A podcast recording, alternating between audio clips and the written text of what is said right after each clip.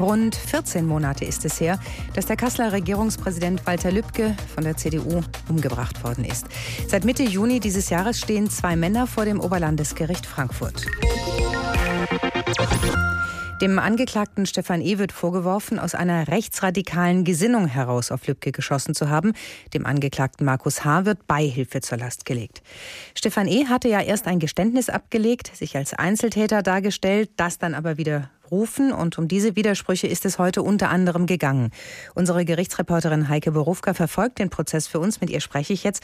Heike, gibt es denn da nun etwas mehr Klarheit? Was hat Stefan E. denn heute gesagt? Ach, ich finde schon, dass es da Klarheit gibt und ich finde schon, dass es durchaus stringent ist, was er erzählt. Also er belastet sich selber ja sehr.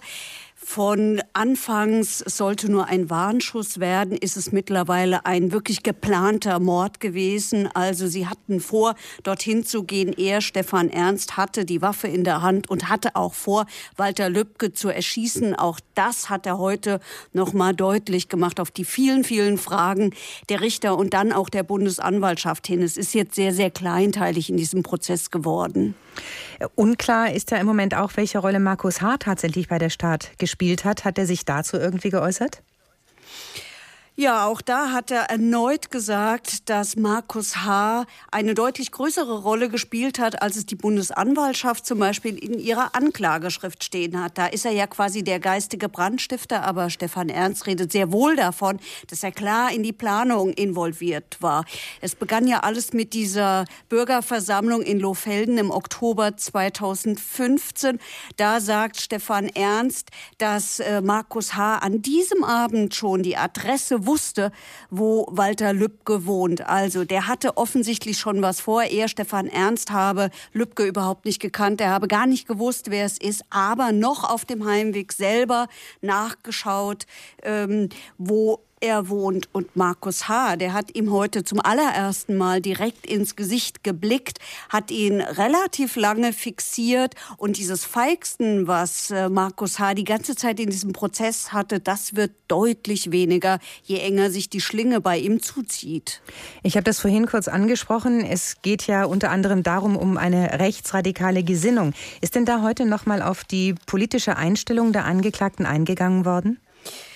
Stefan Ernst gibt ja schon die ganze Zeit zu, dass er in der rechtsextremistischen Szene war und dass er dort auch aktiv war. Wir haben heute viel gehört, wie häufig sie auf AfD-Stammtischen waren und wie häufig sie gemeinsam auch auf AfD-Demonstrationen waren. Wir haben aber auch erfahren von Stefan Ernst, dass in der Wohnung von Markus H.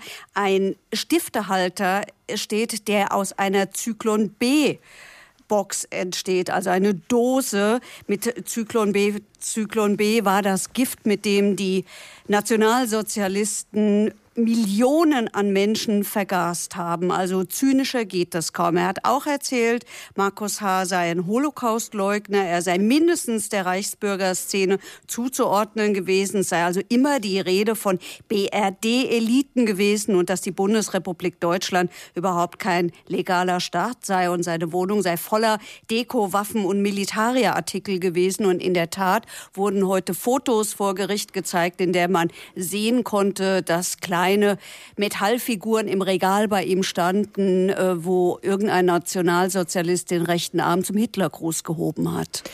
Wie geht denn das jetzt eigentlich weiter vor dem Oberlandesgericht? Kannst du irgendwie absehen, wann ein Urteil fallen wird? Das getraue ich mich nicht zu sagen, weil sich hier sämtliche Prozessbeteiligte wirklich viel Mühe geben, aufzuklären und das zu tun, was ich, glaube ich, die Familie Lübcke auch wünscht, nämlich Antworten zu geben. Also das wage ich mich nicht zu sagen, aber nächste Woche, äh, diese Woche Donnerstag geht es weiter und zwar weiter mit der Befragung von Stefan Ernst. Es sind sämtliche Zeugen, die da geladen waren, nämlich zwei Sachverständige, abgeladen worden, wie das heißt. Also die kommen nicht, damit genügend Zeit ist, äh, Stefan Ernst zu befragen. Die Bundesanwaltschaft hat das Wort und sie versucht herauszufinden, wie es zu den vielen, vielen Widersprüchen in den mittlerweile drei Versionen kam.